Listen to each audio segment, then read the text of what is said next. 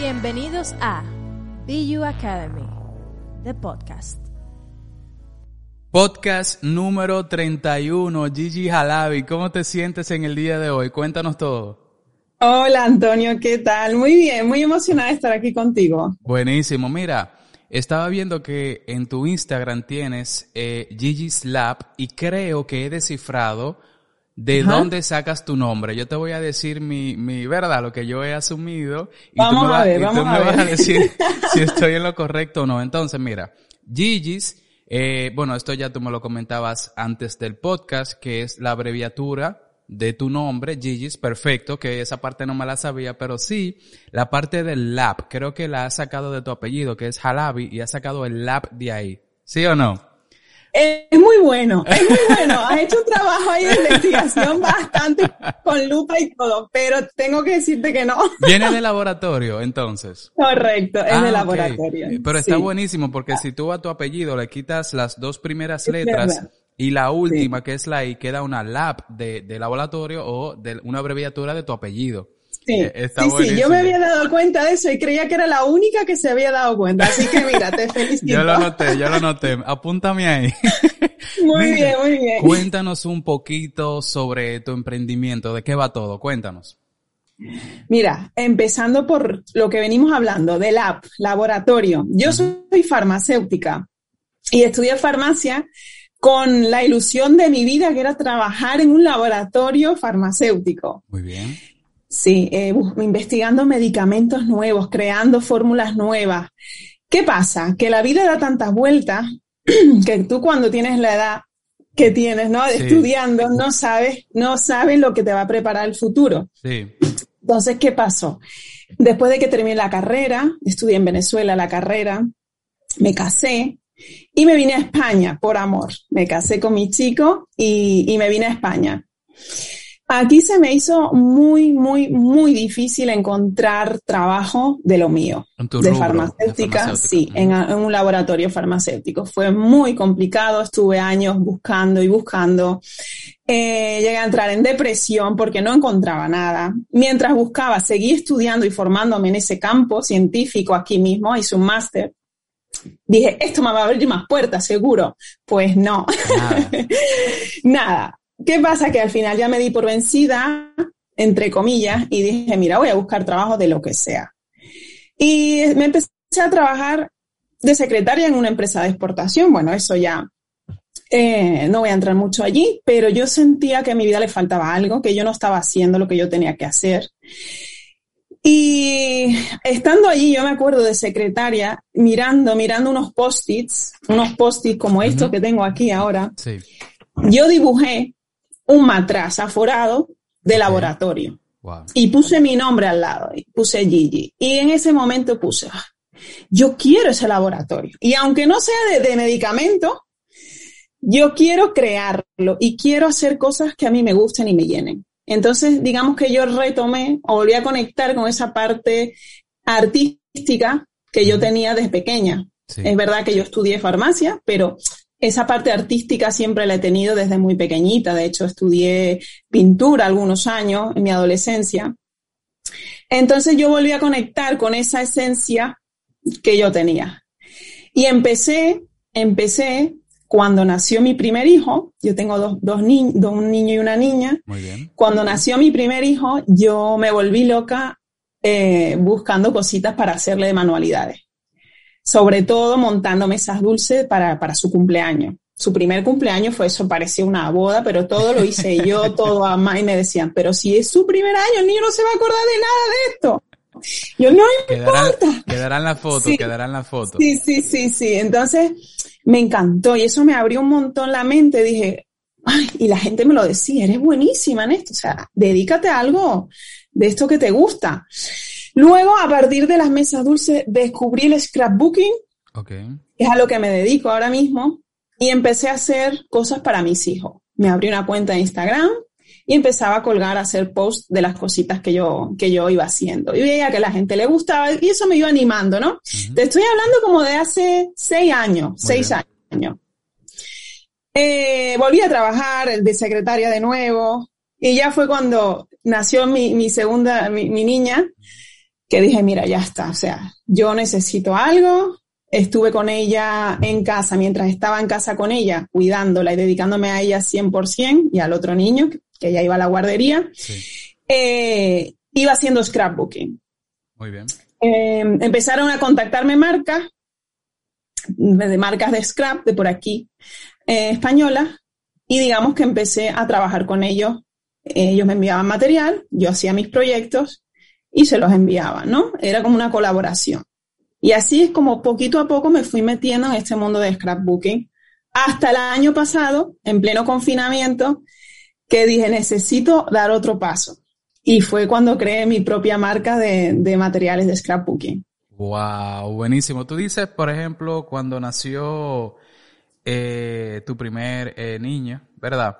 Eh, trabajabas como secretaria en ese momento, pero con el primer eh, cumpleaños, entonces tú le generas toda la estructura para ese cumpleaños que quedó espectacular.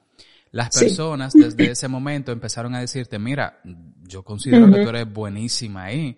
Eh, suele pasar muchísimo que las personas nos dicen algo en lo que somos buenos y nosotros decimos, pero tú estás segura porque yo creo que no, yo no sé.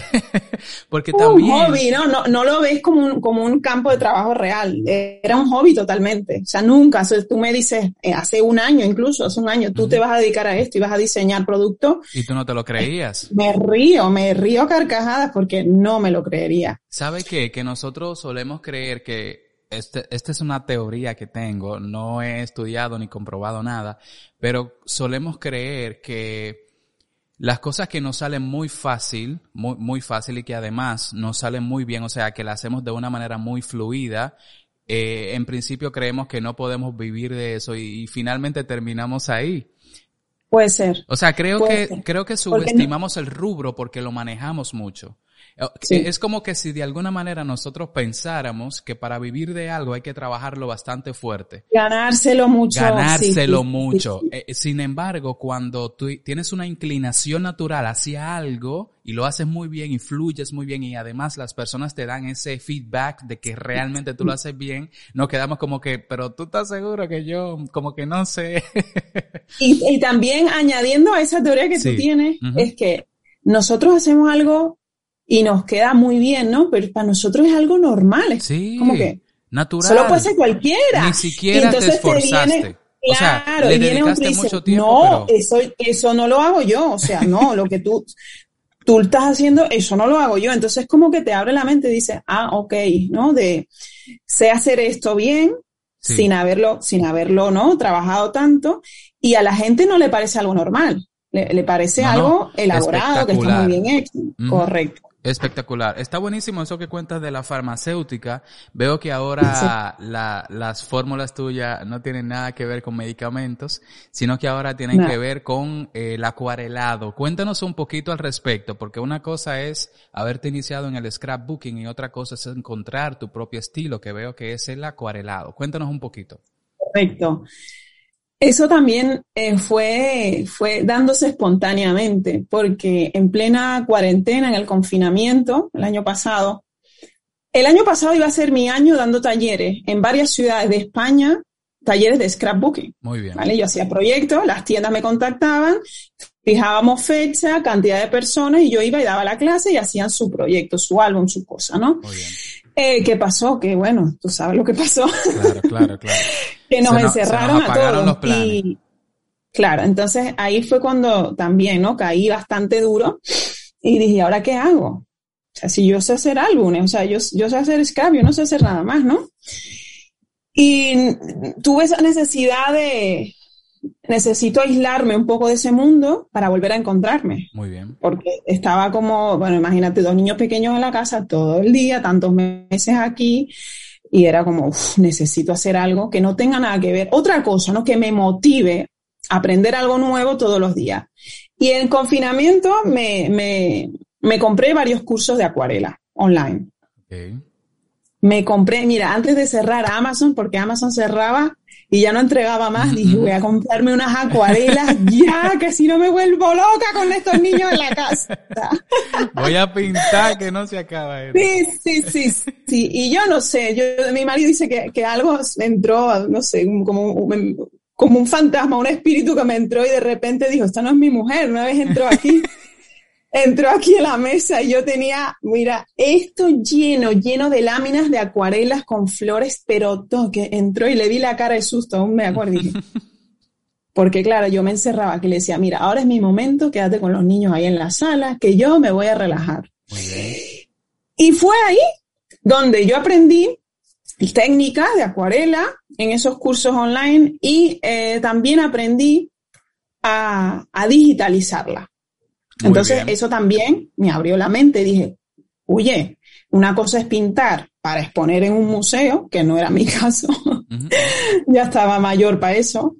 Y la otra cosa era, pues, pintar y con esas ilustraciones llevarlas a productos físicos, que podían ser cualquier cosa. Claro. Y dije, mira, voy a entrar por aquí a ver qué sale. Y así empezó todo. El año pasado, para el Día de las Madres, aquí, que hace justo una semana, hice mi primera lámina digitalizada de, con mis acuarelas y la regalé a toda mi comunidad en, Instagram. Se las regalé. Entonces se la imprimieron muchísimas personas, les hicieron una tarjeta a su madre el Día de la Madre.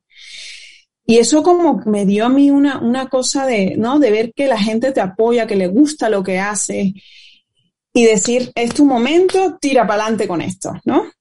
Wow, buenísimo. Cada cosa se iba dando ¿no? como enlazada con otras. Por eso yo, yo siempre digo que tienes que caer, tocar fondo para impulsarte de nuevo y subir, ¿no? Y sobre todo creo que también tienes que andar buscándolo, porque fíjate que cuando tú estabas como secretaria, tú decías, no sé, como que, mm, no sé. Porque no me, no me llenaba, no, estaba hay llena. Algo aquí, hay algo aquí que no está bien. Y luego se te da lo de el cumpleaños, lo hace muy bien, las personas empiezan a, a, decirte que lo haces perfecto, pero luego tienes el segundo cumpleaños y ahí es donde tú dices, tú sabes que yo creo que sí.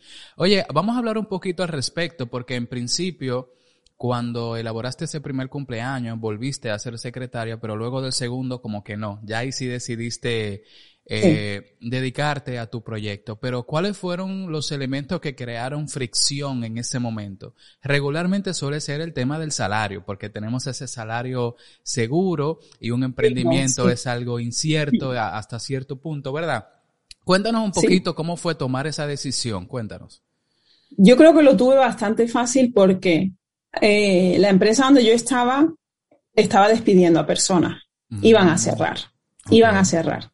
Entonces, digamos que yo renuncie, que me vaya, le fue de maravilla. Claro. Yo me vi en la situación de dos niños. Yo aquí en España no tengo familia y mi marido viaja medio mes, entonces estoy sola con ellos para todo. Okay. Y dije, dos niños pequeños, con un horario que vas a poder cumplir o no vas a poder cumplir porque se enferman. Bueno, no sé si tienes hijos, pero la cosa es todavía dura. No, todavía cuando, no. cuando, cuando los tienes es dura y tu tiempo ya no es tuyo, tu tiempo es para ellos, son la prioridad.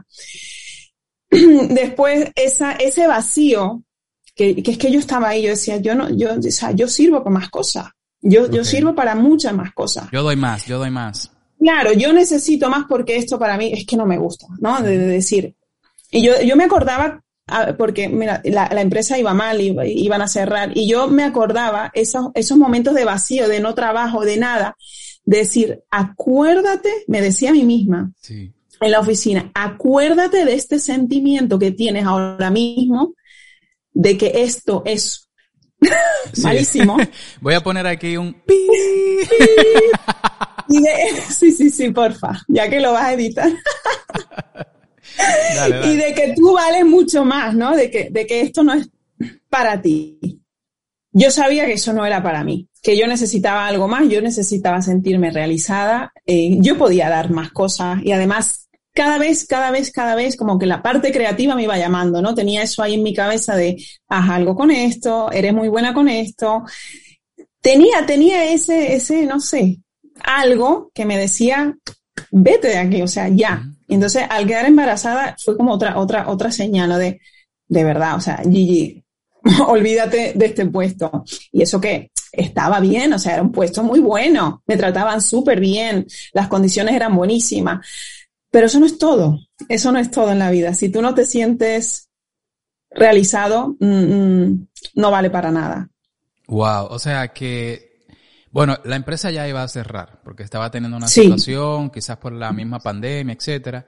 Pero fíjate como tú estabas pensando en tener tu propio proyecto de alguna manera que todavía en mente no lo tenías como que full encuadrado. O sea, Exacto. Gigi, Gigi Halabi no es para nada hoy lo que tú pensabas que sería en ese mm. momento. Ni siquiera se te ocurría. Tú solo sabías que necesitabas hacer algo distinto. Pero fíjate como tú pensabas en crear tu propio proyecto, incluso cuando tenías una buena retribución de parte de la empresa para la cual trabajabas. Es increíble cómo la parte monetaria significa finalmente tan poco con relación, a, con relación a nosotros sentirnos bien haciendo lo que hacemos con nosotros mismos. Eso es genial. Totalmente. Además, y ahora te digo que estoy el triple o cuatro veces más cansada y trabajo muchísimo más, pero esa satisfacción de, no sé, cuando te llegó, ayer me llegó una muestra de un producto nuevo, dice, es que lo he creado yo, o sea, lo he hecho yo, mira, lo he hecho yo, ¿no? De, y eso, eso es que no se paga, eso no se paga. Cuéntame de la, de la satisfacción de, de los clientes tuyos cuando reciben. Wow. O sea, yo estaba viendo en tu Instagram que tú, aquí voy, espérate, para que no se me olvide nada. Ay, a ver, a ver, a ver, ya veo que me has estado estudiando ahí, ¿no? aquí en tu Instagram yo vi que tú pusiste una historia, me parece que es a la caja que tú le pones como, como un mensaje, que tú le pones algo así como altamente atractivo, cuidado, te puedes enamorar, algo así. Cuéntame de eso, está, me pareció sumamente creativo. Como, cuéntame de ese proceso para tú decorar la caja de esa manera. Eh, fíjate que, que yo creo que siempre tenemos que ser fieles a nosotros mismos, ¿no? Intentar ser nosotros mismos y, da igual lo que haya en el mercado, si hay una, dos o tres marcas que triunfan muchísimo, o sea, no tenemos que tener la cabeza metida ahí para ver lo que están haciendo, no, salte y céntrate en tu camino. Está bien, ellos están al lado, pero tú céntrate en lo tuyo y así vas a encontrar cosas de ti que es que no, no, no, no, has hecho aún, ¿no? Entonces, en el momento de que dijimos, ya está, abrimos, compramos el, dominio para la web, legalicé todo para hacer, para trabajar por, por cuenta propia, necesitamos caja de envío. Y me acuerdo, estábamos, mi, mi esposo y yo en el, en el, salón tomándonos un café, así como tú ahora.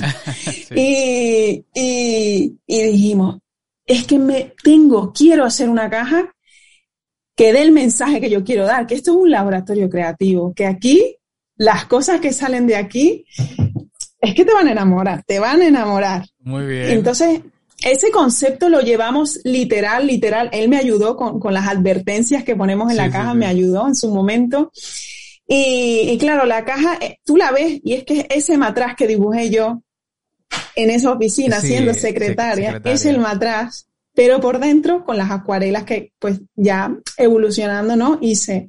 Entonces como que todo, todo el proyecto que, que, ha ido madurando desde hace años, mira, te lo cuento y me, te juro que me pongo... Te porque es Sí, sí, sí, es, e, es, el proyecto que fue madurando poquito a poco, sin prisa, sin necesidad de ya, ya, ya, ¿no?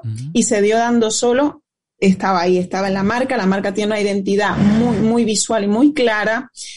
Y, y eso los clientes lo aprecian, lo aprecian porque ven que se diferencia del resto. Sabes que eh, la ilustración que tú dibujaste cuando eras secretaria la pusiste en la caja y me parece sumamente interesante porque cada vez que estés empacando un pedido para tus clientes, tú vas a ver esa ilustración y tú vas a decir, wow, te vas a sentir súper orgullosa de ti misma. Oye, Gigi, cuéntanos de algo en tu emprendimiento que tú delegarías y cuéntanos también de algo que tú bajo ninguna circunstancia delegarías. Cuéntanos. Pues mira, justamente ahora estoy en, en pleno trance para delegar, para empezar a delegar. Ok. Porque ahora mismo me veo bastante saturada de trabajo, gracias a Dios, la cosa va muy bien, pero ya llega un punto en que o delegas o te estancas, ¿no? Y eso es algo que tenemos que grabarnos ahí a fuego todos los, los emprendedores. Y una cosa que delegaría es el tema, por ejemplo, que no requiere mi presencia absoluta. Temas administrativos, por ejemplo, factura, eh, contactos directos con proveedores, este tipo de cosas. Incluso cuando te, lleva te llega mercancía y tienes que empaquetar. Este tipo de cosas, pues mira, sí las delegaría porque no, no requiere mi presencia. O sea, enseñándole a alguien a hacerlo como tú lo haces es suficiente. O sea, tú no eres más que nadie, no vas a saber tú más que esa persona porque es una tarea que puede hacer cualquiera, ¿vale? Otra cosa que no sé si delegaría es, por ejemplo, la ilustración. Porque creo que es la base. Creo que nace de ti, de tu inspiración. Que claro, justo eso te iba a preguntar.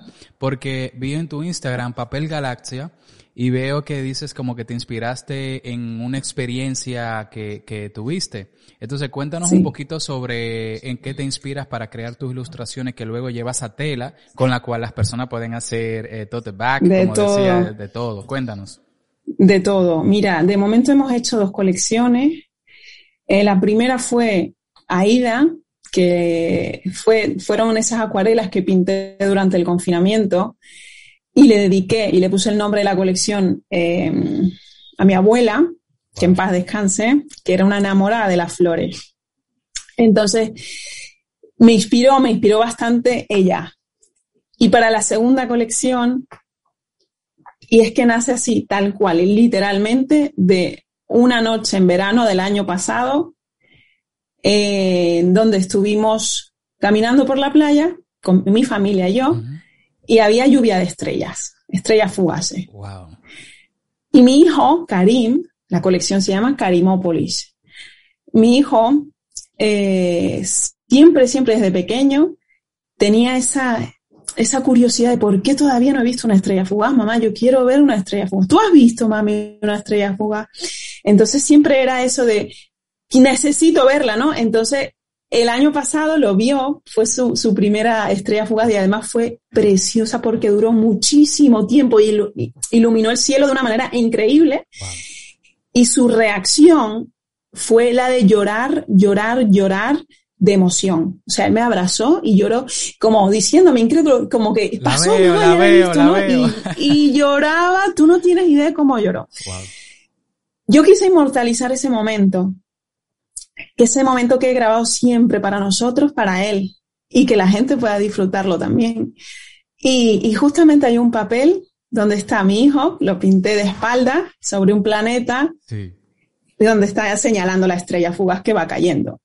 El nombre de la colección lo eligió él, Canimópolis. ¡Wow! ¡Qué autenticidad tiene esa colección! Y, y, me, y me ayudó él a crearla. Eh, me dijo, tienes que pintar planetitas, tienes que pintar el sol, mamá, no se te olvide el sol.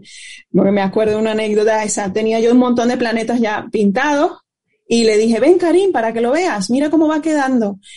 Mamá, me hizo así, mamá, está bien, pintate, pintate los planetas, pero te falta lo más importante, el sistema solar, el sol, mamá, el sol, y bueno. Entonces sí, me ayudó bastante a, a crearla. Mira, cuando tú iniciaste con el tema de, de, del scrapbook, en principio tú elaborabas los álbumes de scrapbook o cualquier elemento que tenga que ver con el scrapbook, pero luego tú dices, eh, como dices que, que tu, tu, emprendimiento fue madurando de a poquito, luego tú empiezas a vender, a vender tus propios eh, productos o insumos para que las personas que hacen scrapbook trabajen con los productos tuyos. Cuéntanos un poquito sobre cómo fue tu proceso, porque una cosa es yo saber a cómo yo puedo vender un álbum de scrapbook y otra cosa es saber a cómo yo puedo vender los insumos con los cuales se hacen un, un álbum de scrapbook, por ejemplo. Cuéntanos un poco de tu proceso para los precios. Para aprender sobre precios tienes que formarte, tienes que formarte en todo. Yo de hecho estoy, no he parado de formarme. Después del tema acuarela estoy entrando ahora, llevo ya varios meses de principio de año formándome en temas empresariales porque yo no tengo ni idea no, bueno, ahora tengo un poquito más, pero no tenía ni idea de nada, ¿no? Entonces yo creo que es algo súper, súper importante, que está bien emprender, pero está mejor si te formas, porque nadie te va a venir a decir a qué precio tienes que venderlo. Yo tuve la suerte de contar a mi alrededor con marcas que son amigas que me ayudaron, me ayudaron al momento de, de lanzarme, ¿no? Luego yo creo que también es súper importante estudiar el mercado, estudiar lo que hay. O sea, una cosa es eh, el precio de coste y otra cosa es el precio al que tú lo vas a vender. Entonces, tú conociendo el precio de venta normal, que eso se puede ver en cualquier tienda, eh, tienes que intentar buscar un precio de fabricación mucho más bajo para poder llevarte un margen. Claro, claro. Entonces, está ahí el juego. Estudiar, aprender, seguir formándote y estudiar el mercado, sobre todo. Tú sabes que justo ayer tenía yo un podcast que pronto va a salir eh, con un invitado por acá en el cual hablábamos de la mentalidad de competencia versus la mentalidad de colaboración. Y ahí determinábamos cuáles son los elementos a través de los cuales tú puedes identificar si una persona piensa eh, como competencia o piensa como colaborador o colaboradora. Entonces me parece sumamente interesante que tú dices que fuiste ayudada, que fuiste apoyada por personas de tu mismo rubro cuando saliste. Cuando me parece sumamente interesante porque cuando nosotros tenemos un empre cuando somos nuevos, esto pasa cuando somos nuevos, esto no pasa cuando ya tenemos cierta Al experiencia. principio, sí. Claro, que, sí, que solemos pensar que, que me van a copiar, que no puedo sacar eh, este, este estampado de galaxia porque siento que la gente lo va a copiar o lo va a simular o, o no puedo sacar esto, pero luego de alguna manera siento que crecemos tanto espiritualmente como personalmente, como, como, como emprendedores también, que siento que en un momento dejamos de ser emprendedores y pasamos a ser empresarios, que son dos cosas completamente diferentes. dos cosas completamente Yo estoy ahí, yo estoy ahí intentando, intentando llegar a la otra parte. Ahora ahí, eh, ahí, voy. Ah, sí, de hecho, estaba en tu Instagram y vi que estabas tomando un taller sobre eso y me parece Sí. sumamente que era como una conferencia, ¿no? Sí, sí, sí, son cursos online increíbles que, que están... est- hoy en día el que quiere algo es que pueda aprender de lo que quieras estando en tu casa. Entonces no me digas, no me digas que no porque no X o lo otro, ¿no? Con muy poco dinero tú puedes comprar cursos que están muy bien. Y si no tienes para invertir en eso, que también puede ser el caso, tú sabes la cantidad de contenido gratuito que hay en YouTube Mm. que hay en, en, en todas las aplicaciones de podcast. No, Yo no. empecé así, No, empecé va. así. En YouTube tú tienes el mismo contenido explicado por 15 o por 20 o por 30 personas distintas, de 30 formas diferentes, que no hay forma de que tú no lo captes. Es, es imposible. Y hoy en día, todo el mundo da masterclass gratuita. De todo. Claro, claro, claro. En todo, no sé si te das cuenta, pero es que hay... incluso quien tiene clases privadas, en algún momento Claro. también gratuitamente las da. Correcto, correcto. Por eso hay que, hay que estar buscando. O sea, sentado en tu casa tranquilamente no vas a avanzar.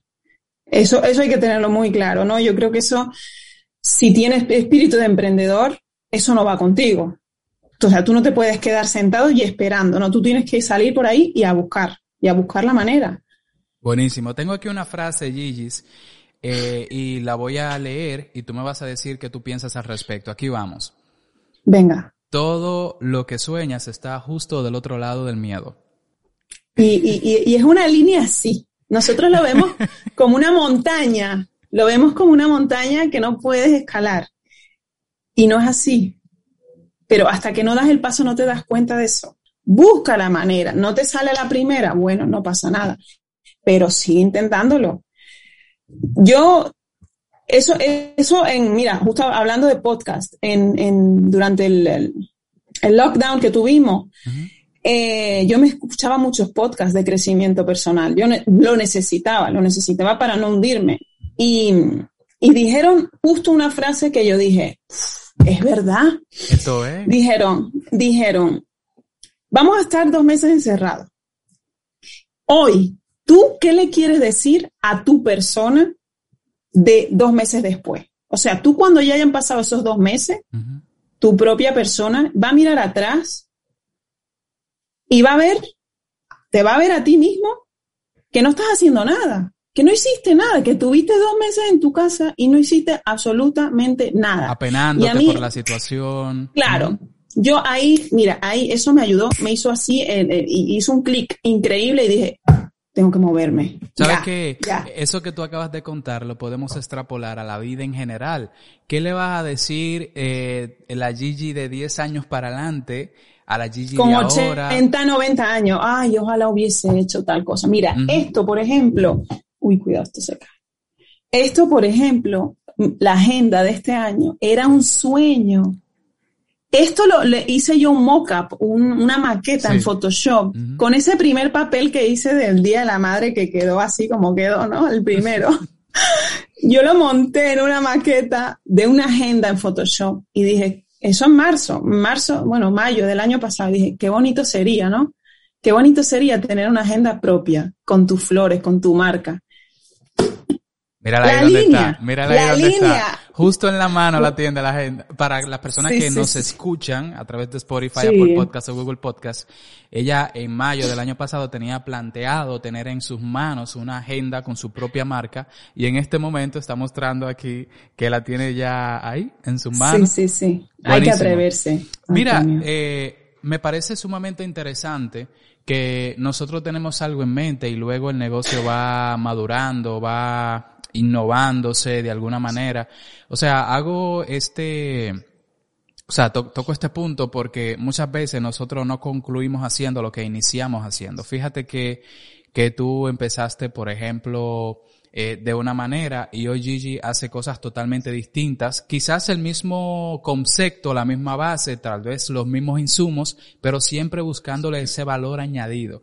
Y es bueno que las personas sepan, como tú lo comentabas ahorita, que hay que mantenerse aprendiendo cosas nuevas que luego podamos incorporar a nuestro modelo de negocio para que tengamos ese, ese factor diferencial con respecto a las demás personas que también están en nuestro rubro. Me parece interesante. Que es súper, súper importante siempre diferenciarte. Es tan importante hoy en día, fíjate que nos bombardean, nos bombardean literalmente a anuncios, a ofertas de cosas, de productos nuevos, de todo, de todo. Entonces, captar la atención de alguien es muy difícil hoy en día. Es sumamente difícil y complicado. Imagínate que tu marca es aburrida, que se parece a la otra. No tiene estilo propio. no te va, no te va a ver nadie, no te va a ver absolutamente nadie ni te van a hacer caso.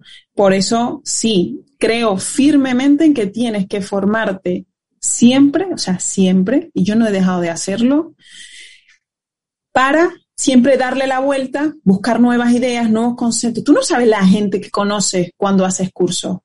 La gente que llegas a conocer y que te abre la mente y dice, wow, esto no lo había pensado, ¿no? Sí, sí, sí. Entonces, eh, eh, es, es, un enriquecimiento en todos los aspectos. Creces, creces como persona, que es lo, lo, lo, primordial. Eh, recuerden que pueden escucharnos por Spotify, Apple Podcast o Google Podcast o pueden vernos a través de YouTube si quieren ver la agenda que Gigi se acaba de presentar aquí. Pero ya para cerrar, vamos a cerrar con tres tips que tú les das a las personas que se están iniciando, independientemente de que vayan a dedicarse en el scrapbook o en cualquier rubro. Vamos a ver. Pues mira, eh, lo primero, lo primero, lo primero es que se escuchen, que se escuchen, eh, que se escuchen y que sean fieles a eso que sienten. No por haber estudiado una cosa, no pueden cambiar y dar la vuelta y decir, no, yo quiero volver a esto que yo hacía antes. Aunque mis padres digan, con todo lo que he estudiado, vas a, vas a trabajar con papelito. Claro, claro. Porque ese, ese fue el concepto. ¿De verdad te vas a poner a eso? Y es como que, Sí, porque si dices que no, ya, ya, ya, ya la has liado, ¿no? Entonces lo primero es eso, que confíen. Lo segundo te diría que es súper importante y va acorde a esto que estamos hablando, a rodearte de personas que están en ese mismo punto en el que estás tú en la vida. Porque así como puedes decírtelo tu familia, tus amigos y las personas que ves todos los días, te lo pueden decir también y eso algunas veces pues te hace que te, que te hundas o que cambies de idea. Entonces, rodearte de personas que también están emprendiendo te va a abrir la mente muchísimo, muchísimo, muchísimo. Y tercero, creo que ya lo he dicho también, formarte. Y no dejar de aprender nunca, de todo, de todo lo que puedas aprender, que puedas aplicar luego en tu negocio, es maravilloso. Wow, buenísimo, buenísimo. Sabes que eso que cuentas de rodearse de personas que estén como que en la misma vibración, en la misma energía, en la misma sintonía, es como estar en un club en, en el cual Hay, en el cual hay una piscina. Imagínate que somos en total 10 personas. Hay dos personas que están dentro del agua en la piscina y habemos ocho fuera. Las dos personas que están dentro del agua me están diciendo, ven, métete al agua, que esto está buenísimo aquí. Y, las otras personas que están fuera conmigo me están diciendo, no, tú te vas a mojar a esta hora. No, no, mejor ahorita. Entonces de eso se trata. Júntate con personas que estén en tu mismo lineamiento, que estén tratando de emprender, porque son personas que han entendido cosas que nos van a funcionar a nosotros, son personas que están en la misma sinergia, digamos. Que tiene la mentalidad que tú necesitas en ese momento. Fíjate que dicen que somos el promedio de las seis personas con las que nos rodeamos. Somos el promedio de esas personas. Imagínate que tú pues estás con personas que no tienen esa ambición o que, o que todo es no, no, no, no, no, no te arriesgues, no hagas esto, no hagas lo otro, tú también vas a ser así. Entonces, súper importante rodearte de personas que aporten. Y si no aportan, que se aparten. Eh, no me a poner una medallita, una medallita. Una medalla. Ese va a ser eh, el, el caption de este, lo voy a, el muy bien, muy bien. De este podcast. Gigi Halabi, muchísimas gracias de verdad por haber aceptado la invitación. Creo que todo esto que has dicho va a hacer crecer a más de una persona. De verdad. Eso espero. muchísimas gracias. Este es el episodio número 31. Este servidor se llama Antonio Molina. Gracias, gracias, gracias por escucharnos. Esperando desde el alma que le hayan servido todos estos tips, consejos de, de Gigi's. Nos vemos en un próximo episodio.